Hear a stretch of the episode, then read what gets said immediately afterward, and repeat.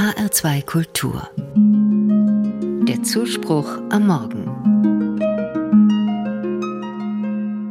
Immer wieder werden die großen Summen beklagt, die Museen kosten und vor allem Opernhäuser, die ja nur von wenigen besucht werden. Die Rechnung ist einfach.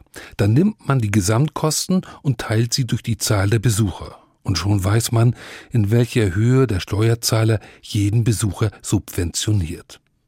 So plausibel das klingt, ist es doch nicht richtig. Denn subventioniert werden nicht die Besucher, sondern die Kunstwerke selbst. Die Bilder und Skulpturen in den Museen, aber auch die großen Werke der Komponisten stellen einen immensen Schatz dar, der gehütet werden muss. In den Kunstwerken präsentiert sich die Menschheit von ihrer besten Seite.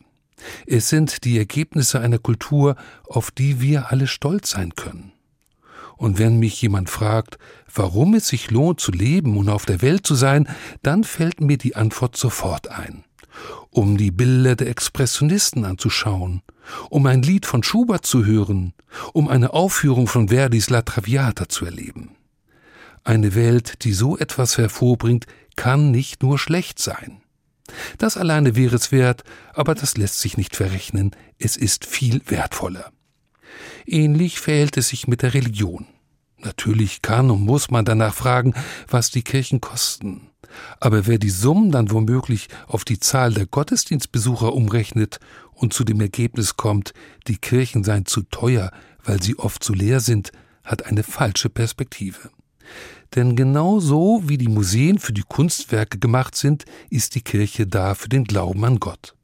Auch dieser Glaube braucht einen Raum, auch er muss geschützt und bewahrt werden, um nicht in Vergessenheit zu geraten. Die Religion mit ihrer Geschichte ist ein feines Gewebe, eine Art geistliches Kunstwerk, in dessen Mittelpunkt Gott steht. Auf ihn ist alles ausgerichtet, er muss im Mittelpunkt bleiben.